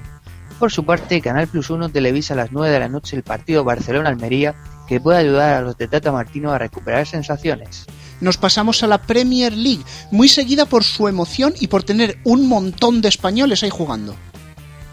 Los horarios de esta jornada de Liga Inglesa, la vigésima octava, son algo extraños, sobre todo el domingo, ya que se juega la final de la Capital One o Copa de la Liga, sin televisión en España, a su vez, esos horarios hacen que Gol Televisión y Canal Plus 1 no televisen ningún partido. Lo que sí se puede ver será lo siguiente. El sábado a las 4 de la tarde, Fulham Chelsea por Canal Plus Fútbol y Gol Estadio, y Stock City Arsenal a través de internet por Zombie y Gol Estadio. A las 6 y media se juega el, Southampton Liverpool retransmitido por Canal Plus Liga y Gol Estadio. Bueno, y no solo de España e Inglaterra vive el futbolero, también tenemos Italia y Alemania. Efectivamente, en Italia destacamos tres partidos, dos de ellos muy interesantes. El sábado a las 9 menos cuarto, Canal Plus Fútbol emite el Roma Inter de Milán y el domingo a la misma hora juegan Milan y Juventus, ambos por Canal Plus Fútbol. A las 6 y media del domingo tenemos un Livorno-Nápoles en multideporte. En Alemania la emoción brilla por su ausencia, con el Bayern de Múnich sacándole 19-20 puntos a segundo y tercero. Esta semana jugará el sábado a las 6 y media frente al Schalke 04, televisado por Canal Plus Fútbol. Ese mismo sábado tenemos en horario carrusel alemán de las 3 y media el Borussia Dortmund Nuremberg por Canal Plus Liga y Campeones y el Bayer Leverkusen Mainz por Sportmanía. Bueno, y después de esta tormenta avalancha de fútbol, ¿qué más tenemos? Si me permites, quería destacar la labor que hacen Gol Televisión y Teledeporte por el deporte femenino. Los primeros televisan todas las semanas un partido de la Liga de Fútbol el sábado a las 12 menos cuarto de la mañana. E, y en horario más cambiante, el canal público transmite partidos de Liga de Baloncesto. Y hablando de baloncesto, recordad que cada día tenemos partido de NBA en Canal Plus Deportes, que los jueves además va por Canal Plus 1 y que los viernes se puede ver en abierto por John. Y antes de irnos, recomendaros el clásico moderno de la Liga Nacional de Fútbol Sala, el sábado a la 1 el Pozo de Murcia Fútbol Club Barcelona televisado por Energy y Sport 3. Bueno, y de todo esto y mucho más, ¿dónde nos podemos informar? Como siempre, en la sección de la Agenda Deportiva en Frecuencia Digital y en Twitter, arroba AgendaFD. Pues lo dicho, Alfonso, a disfrutar todo este deporte y hasta la semana que viene. Nos vemos, adiós.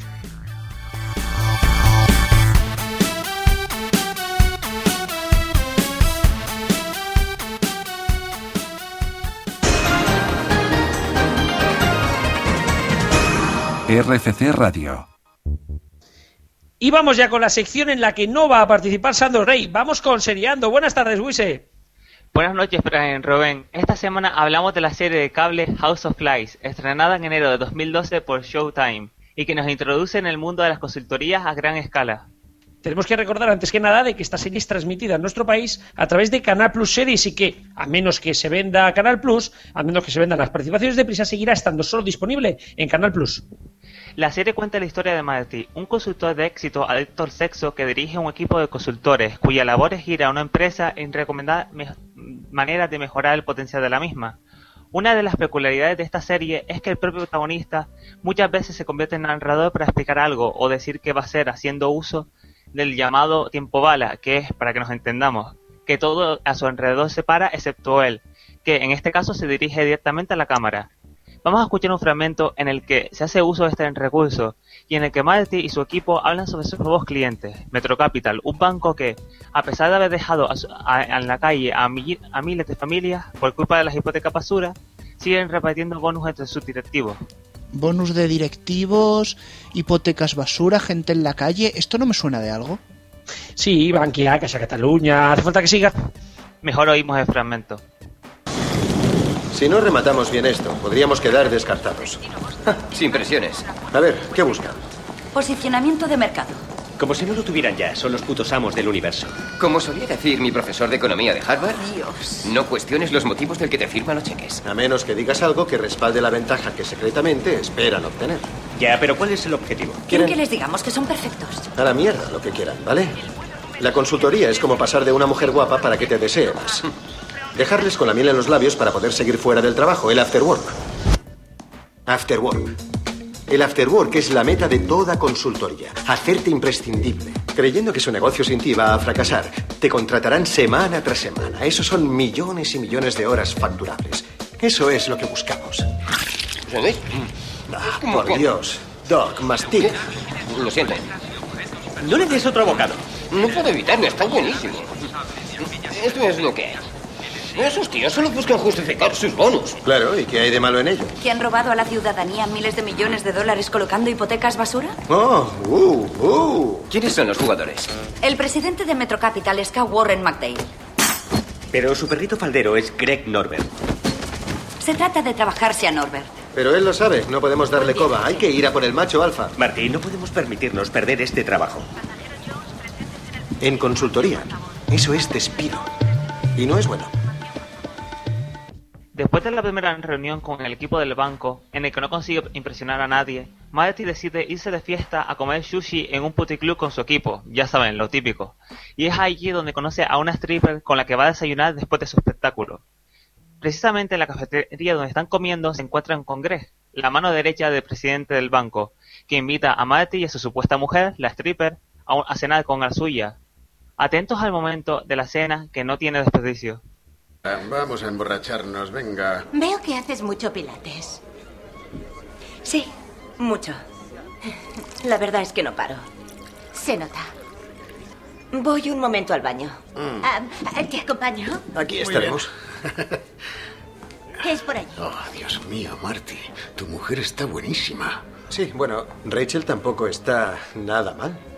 Sí, pero es frígida. ¿En serio? Sí, sí, es es un palo en la cama.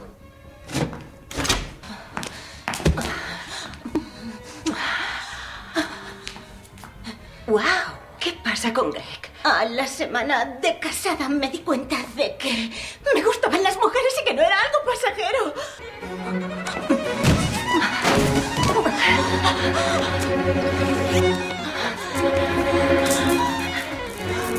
No se va a prescindir de nadie, de momento, y yo apuesto por ti al 100%. Pero, pero McDale cree que Kingsley Johnson va a cumplir. ¿Por qué ellos y no nosotros? Es cuestión de ranking. Ellos están Mm. los primeros y nosotros los segundos, pero son ellos los que elaboran el ranking. ¿lo Oye, sabías? ah, tienes el pelo todo...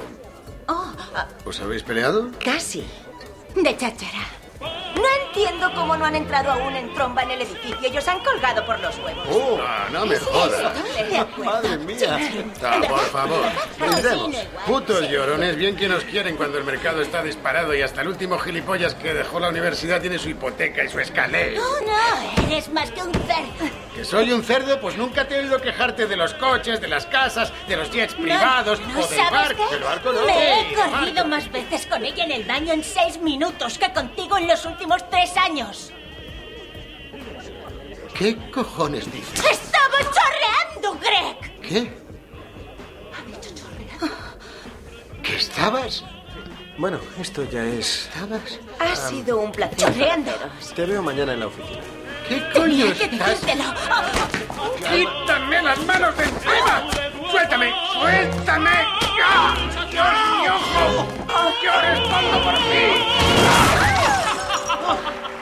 Y que viva el rollo bollo. A la mañana siguiente de este momentazo, Matt y su equipo, formado por Clyde, experto en marketing, Doug, experto en finanzas, y Jenny, la psicóloga del equipo, cuyo papel está protagonizado por la sensacional Kristen Bell, presentan a los directivos del banco su propuesta, que se basa precisamente en la imagen que tiene el banco tras el boom de las hipotecas basura. Caballeros, Vamos mal de tiempo, así que dése prisa. No, descuiden. No nos llevará mucho tiempo porque yo no voy a hacer el trabajito a mano que el grupo Kingsley acaba de hacer.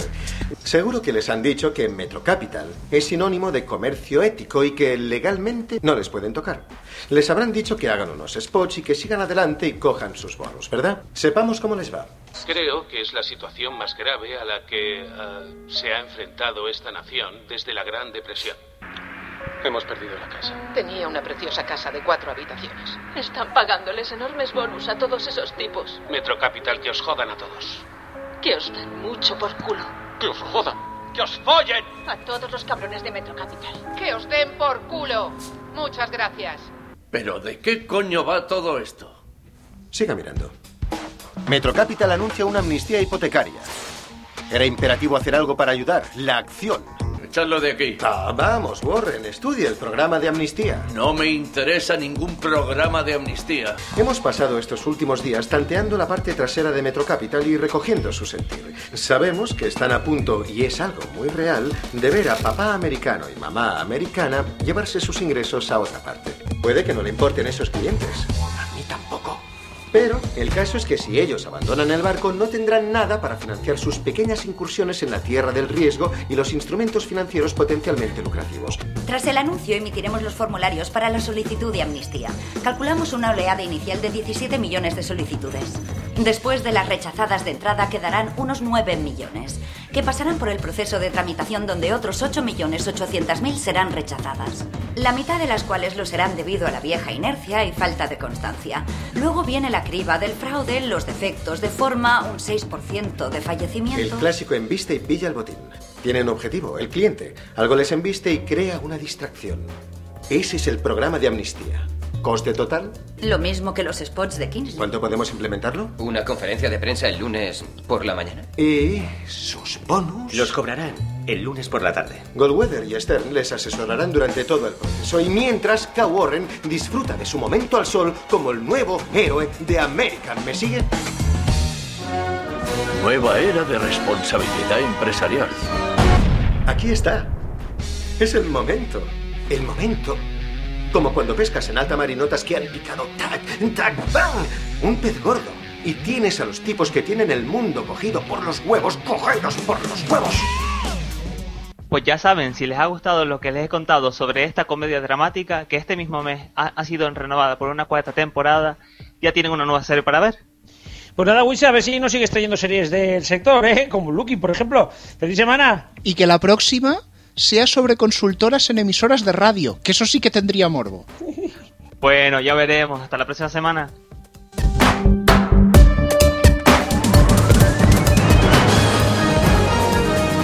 RFC Radio. Hola y bienvenidos al señor histórico de Frecuencia Digital en RFC Radio.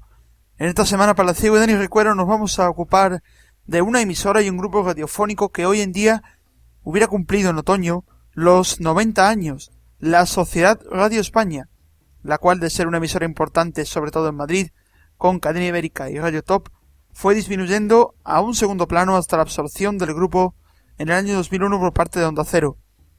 Nos centraremos sobre todo en los últimos 30 años de existencia de la cadena, y sobre todo de mediados a finales de los 90, ayudándonos entre otras fuentes sonoras de la audioteca virtual de Mario Azañedo, el cual desde aquí agradecer que ponga estos retazos de la historia de la cadena en audio a finales de los 90. Radio España, el nombre comercial de cadena ibérica para Madrid y posteriormente para toda España, aparte de su amplia etapa previa a los años 80 con el estilo de típica radio generalista de la época, durante estos últimos años de su existencia tuvo una progresiva e importante participación tanto en su emisora generalista Radio España como en Cadena Top, su emisora juvenil y musical.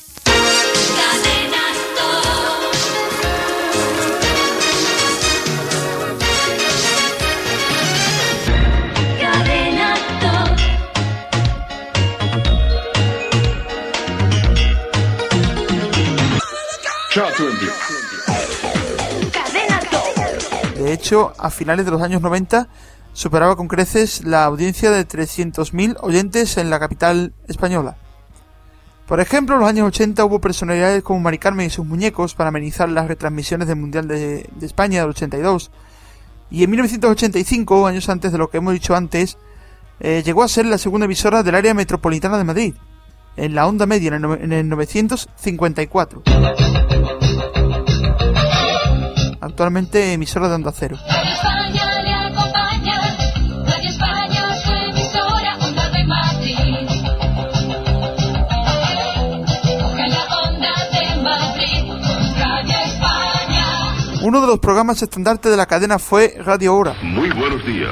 El tic-tac del reloj que escuchan indica que comienza en Radio España, la radio de Madrid.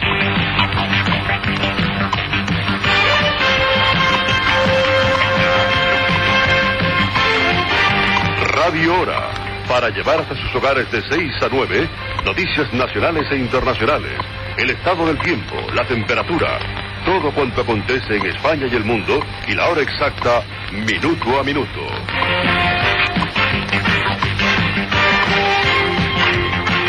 Hoy estaremos en su compañía en los controles Florentino Yugo, ante el micrófono Alfonso Villar, Carlos Peñalosa, Carlos Saiz y Enrique Dausa.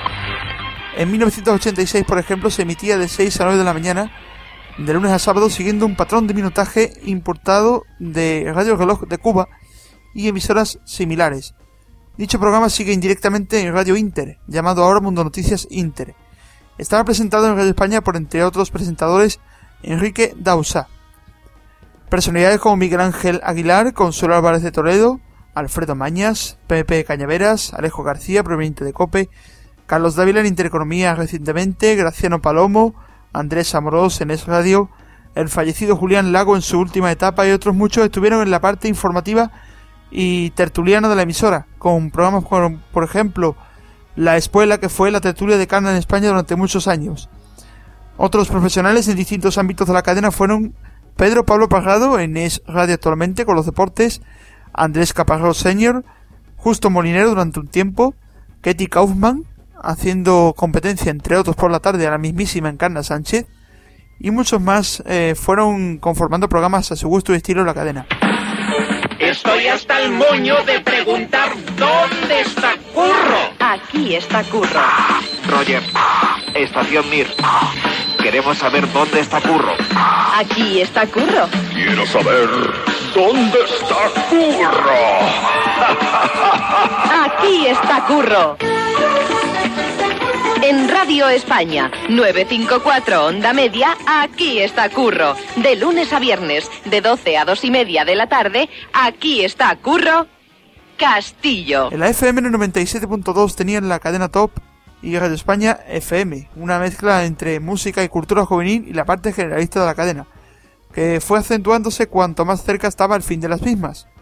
De las mismas emisiones, queremos decir, pasando a desaparecer prácticamente de España la cadena Top y quedar a Radio España, aunque curiosamente en algunas zonas del país todavía queda activa algún vestigio del nombre en emisoras.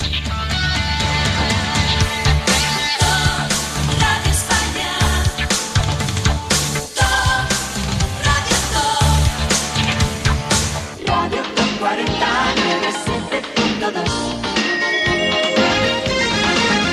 Radio España, con más de 75 años de historia en su haber, en el año 2001 desapareció al haber sido comprada por Onda Cero y con ello años y años de recuerdos y memorias entre los más antiguos del lugar.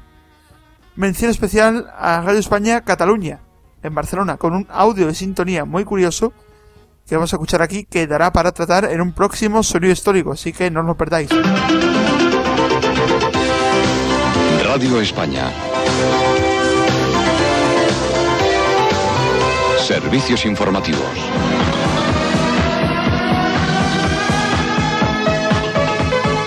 Radio España. Catalunya. 94.9. La tothom. Y hasta aquí el sonido histórico de esta semana en frecuencia digital en RFC Radio. Radio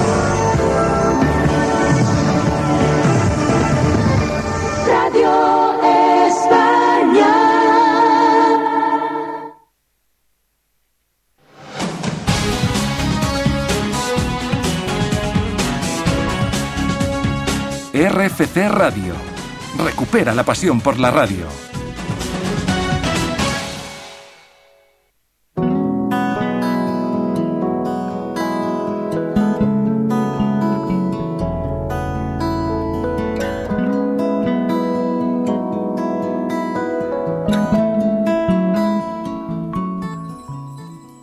Y bueno, vamos ya con la despedida y como siempre a esta hora tenemos la carta de Radio Chipo y más tarde de lo normal, pero vamos a escuchar ya cuál es su opinión, ojo, al tema de la semana.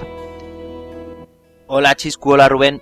El domingo asistimos a la noche del retrato.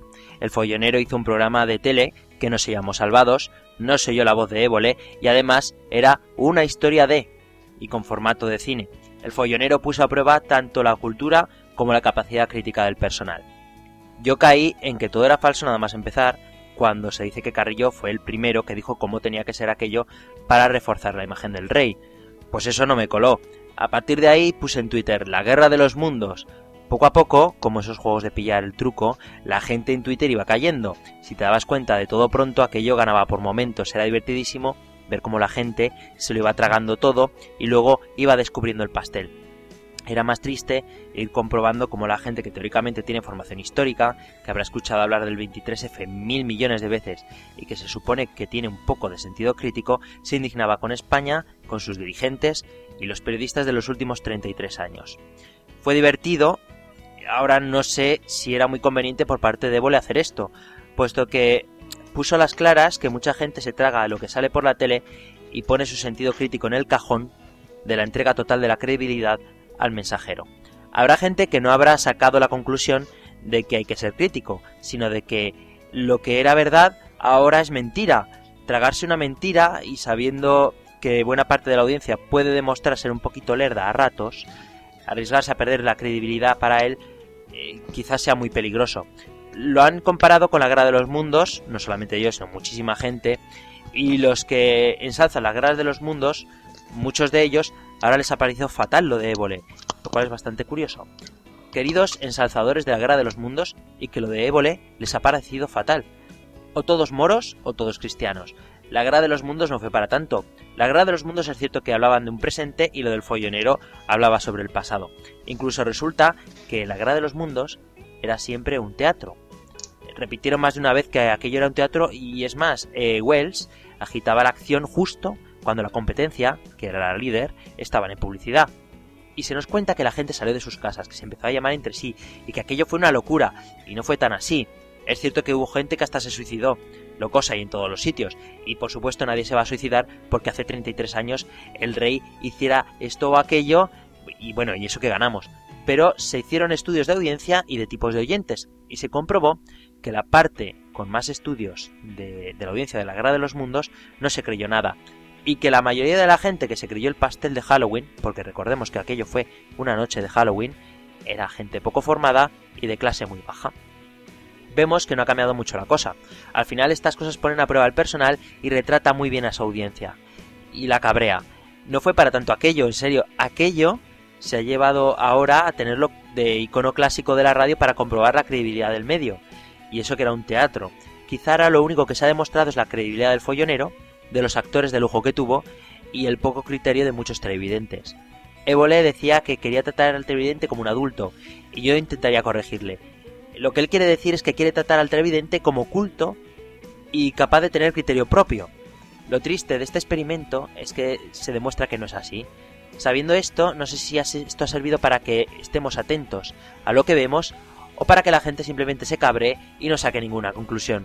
Yo, que creo que estoy de la parte del criterio, me parece que esto simplemente ha servido para que la otra parte reniegue de todo lo que ve, que se dé cuenta de que no tiene criterio propio para creer o, dejar de creer en lo que ve y se desinterese por todo. Eso te han oído del yo ya no me creo nada y eso de me da igual todo, yo creeré lo que me dé la gana y punto. Ser consciente de la falta de criterio hace que se asuma el riesgo de que al final la gente solamente crea lo que quiera creer. Y contra eso es imposible argumentar, ni convencer, ni demostrar absolutamente nada. ¿Debe la tele tener un componente de guía responsable del televidente menos formado? Pues visto lo visto, igual sí. La guerra de los mundos igual no moló tanto. O sí. Pero no me vale que una cosa sí y que la otra no. Que se pongan de acuerdo. Que tengan un criterio claro, ¿no? Pues bueno, es la opinión de Radio Chip. Aquí creo que hoy hemos dado, no Rubén, muchísimas opiniones en torno a este tema. Bueno, sí, la verdad es que es un tema del que ha sido la comidilla durante toda la semana. Y que lo seguirá siendo, porque este tema va a arrastrar. Pues por nuestra parte, nada más. ¿Qué es lo que, primero de todo, eso sí, qué es lo que pasa con la música de este programa? Pues con la música no pasa mucho, pero contigo pasa una cosa. ¿Qué? A ver, es que resulta que esta mañana, cuando he ido al buzón a coger la carta de Radio Chips, no había una carta, había dos. ¿Ah, sí? Sí, había otra carta. Y es más, es una carta que mm, ponía tu nombre. Anda. Y bueno, en realidad no eres el único destinatario. ¿Te parece si la abro? Vale, vamos a ver, yo no tengo ni idea de qué está pasando aquí. ¿eh? Hola Chiscu, hola a todos. Hoy tenía esta pequeña sorpresa guardada de la que Rubén ha sido mi cómplice. Creo que me perdonará Radio Chip por quitarle la exclusiva de las cartas. Pero por si acaso le digo que no conozco a nadie como él que sepa tanto de radio y lo sepa transmitir tan bien en un blog. A lo que vamos. El día 22 de febrero, Frecuencia Digital cumplió cuatro años. Tiempo que hemos vivido con mucha intensidad y pasión porque ha tenido de todo. Nacimientos y cierres de canales, 12 EGMs y otros tantos cambios en la radio, guerras del fútbol continuas entre Prisa y Media Pro que nos han servido para tener muchos ratos de tertulia. Ya en los inicios de este proyecto, Neo tuvo mucho que ver en nuestro encuentro, Chisco. Durante la temporada 2009-2010 me dio por poner un calendario de partidos de fútbol y de otras competiciones a televisar en sus foros, y a ti te pareció buena idea tener ese contenido en la web. Algo que a mí me resulta interesante, pero que otras páginas de internet solo han incorporado tiempo después. Ahí empezó nuestra colaboración y espero que siga durante mucho tiempo. En una carta dedicada a los cuatro años de frecuencia digital tiene que tener un protagonismo importante David Peña, cofundador, codirector y cómplice de Chiscu en todo lo que se ha hecho durante este tiempo en la página web. Evidentemente, una pieza fundamental para el desarrollo de la página y para que se haya ganado felicitaciones. Actualmente ha dejado el proyecto por motivos laborales, lo que es una gran noticia en la época en que vivimos. Como ya le manifesté por Twitter, le deseo lo mejor en su futura vida en el trabajo y en lo personal. Como todos nuestros oyentes saben, esta temporada el proyecto de frecuencia digital ha crecido gracias a la colaboración de la gente de Neo, de RFC Radio y alguna otra incorporación. Primero fue el programa especial con motivo del último EGM de la temporada pasada, y desde septiembre de este año ya es algo regular. Todo ha sido producto de una idea loca que tuvieron Chisco y Rubén, que a estas alturas no sé si se habrá arrepentido después de soportar como técnico del programa cambios de escaleta a última hora y muy a menudo, grabación de entrevistas apresuradas, fallos informáticos y otra serie de incidentes que ha puesto a prueba en muchas ocasiones su paciencia que ha demostrado ser alta. Neo fue importante en el inicio del proyecto, al menos para mi incorporación, y también lo es ahora, no solo por la llegada de Rubén, sino también por la de Héctor, nuestro colaborador ilustre que no solo nos trae noticias cada semana, ahora ya fuera de su cueva, sino que también nos informa al margen del programa de las novedades de televisión de Inglaterra o Francia. El chico sabe idiomas, es como el brujo de la tribu. ¿Y cómo no me voy a acordar de la gente de RFC Radio que nos ha prestado su casa para el programa y que volvemos locos cambiando su programación porque casi todas las semanas nos alargamos? Desde Andalucía nos llegan las voces de Cristian, alias Diestro, siempre con opiniones contundentes, y de Antonio, alias Cuervo, que entre informe e informe en la radio nos trae sus acertados comentarios. También de aquellas tierras viene Juan Manuel, alias Palaciego, que con su sección de, de jingles perdón, muchas veces nos traslada a nuestra infancia o adolescencia y a todo lo vinculado a ella en un rato de nostalgia. El programa de radio tiene otros colaboradores no menos ilustres. Puse nos trae desde Canarias un resumen de las mejores series que se pueden ver en la actualidad. También él tiene paciencia, aunque sea distinta a la de Rubén, ya que fuera de antena nos da por meternos con el Benjamín del grupo, aunque sabe que lo queremos. Por último tenemos a nuestro informador secreto, P. Siento un profundo respeto por la persona que hay detrás del personaje, aunque critique mi acento. Esto me está quedando más largo que una carta de Pedro J. Ramírez, pero vayamos cerrando el círculo volviendo al comienzo. Gracias Chiscu por hacerme partícipe hace cuatro años del proyecto de frecuencia digital y de otra serie de cosas que se han derivado de ello, como este programa de radio. Seguiremos discutiendo y seguiremos queriéndonos. Y gracias a todos en general. Tenemos nuestros errores y pedimos disculpas por ellos. Pero si el periodismo de este país demostrara la mitad de entusiasmo y esfuerzo que tenéis cada semana para que todo salga lo mejor posible, los medios de comunicación de nuestro país serían mucho mejores.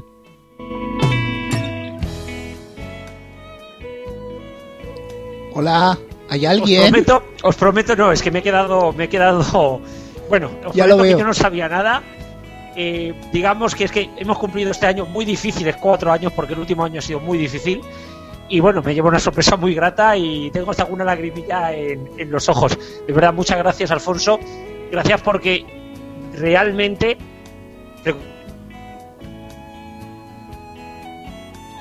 A ver, parece que se nos ha se nos ha cortado la comunicación. Garrobo se ha debido emocionar definitivamente. Bueno, pues nada, chavales. La música es Creative Commons.